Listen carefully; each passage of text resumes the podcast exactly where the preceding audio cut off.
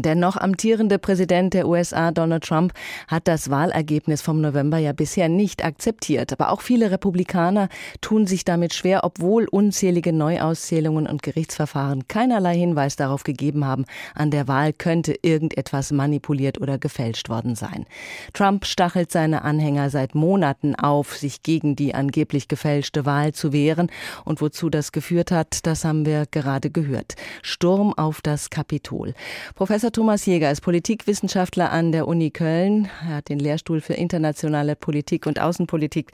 Schönen guten Morgen, Herr Professor Lehr. Guten Morgen, Frau Renk. Frau Professor Jäger. Ich, Herr Professor Jäger, äh, dieser Sturm auf das Kapitol mit vier Toten, dass es Proteste geben würde, das hatte sich ja schon abgezeichnet. Trump hatte zu einer Demonstration aufgerufen, aber dann diese Erstürmung und diese Gewalt, haben Sie sich sowas vorstellen können? Nun, was mich völlig überrascht hat, ist, wie wenig vorbereitet die Sicherheitskräfte am Kapitol waren. Das ist ja das eigentlich Frappierende.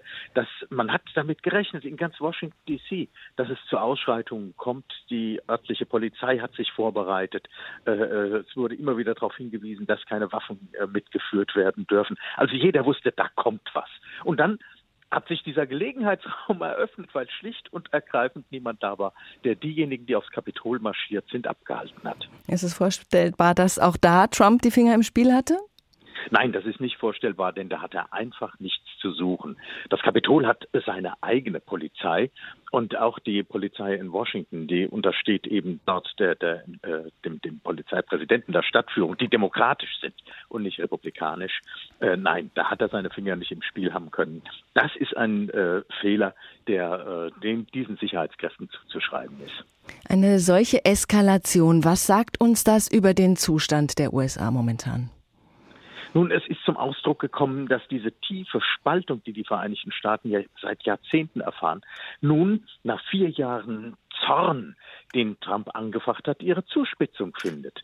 Denn äh, auf der einen Seite ist es so, dass diejenigen, die im Kapitol sind, äh, die die Stimmen ausgezählt haben, sagen, das war ein Anschlag auf die Demokratie. Diejenigen, die auf das Kapitol zumarschiert sind, sagen, die, diejenigen, die die Demokratie gefährden, sitzen im Kapitol. Das sind diejenigen, die die Wahlen stehlen wollen. Hier prallen zwei Wirklichkeiten aufeinander, angefacht durch die Fantasien eines Präsidenten, der in der Lage ist, immer noch ganz viele Menschen zu begeistern.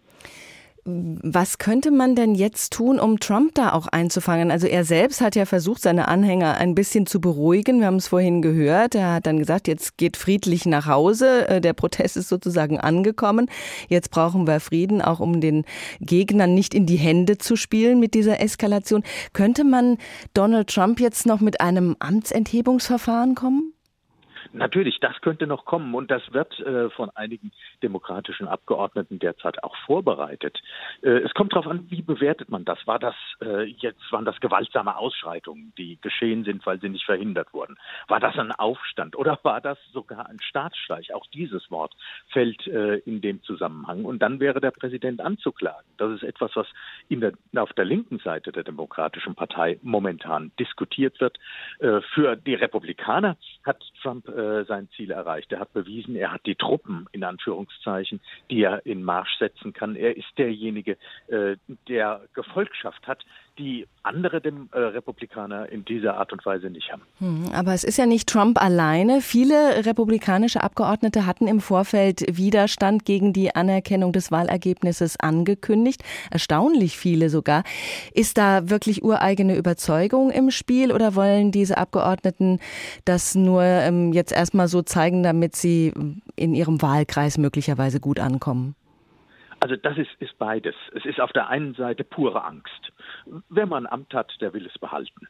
Und äh, Trump ist derjenige, der in den Vorwahlen jedem Gegenkandidaten vor die Nase setzen kann und diese unterstützen kann und auf die Art und Weise die politischen Karrieren beendet. Auf der anderen Seite gibt es inzwischen auch wirklich überzeugte Trumpisten, äh, die äh, der, aus der Republikanischen Partei eine nationalpopulistische Partei machen wollen. Also was ganz anderes als etwa die Partei von Ronald Reagan und, und George Bush. Mhm. Und äh, das äh, sind zwei Kräfte, die jetzt miteinander ringen.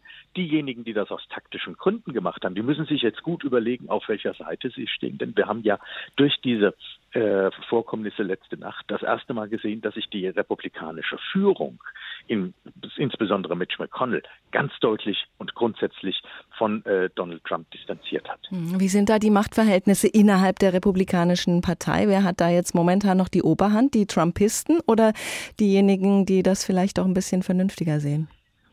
Das wissen wir in ein paar Wochen.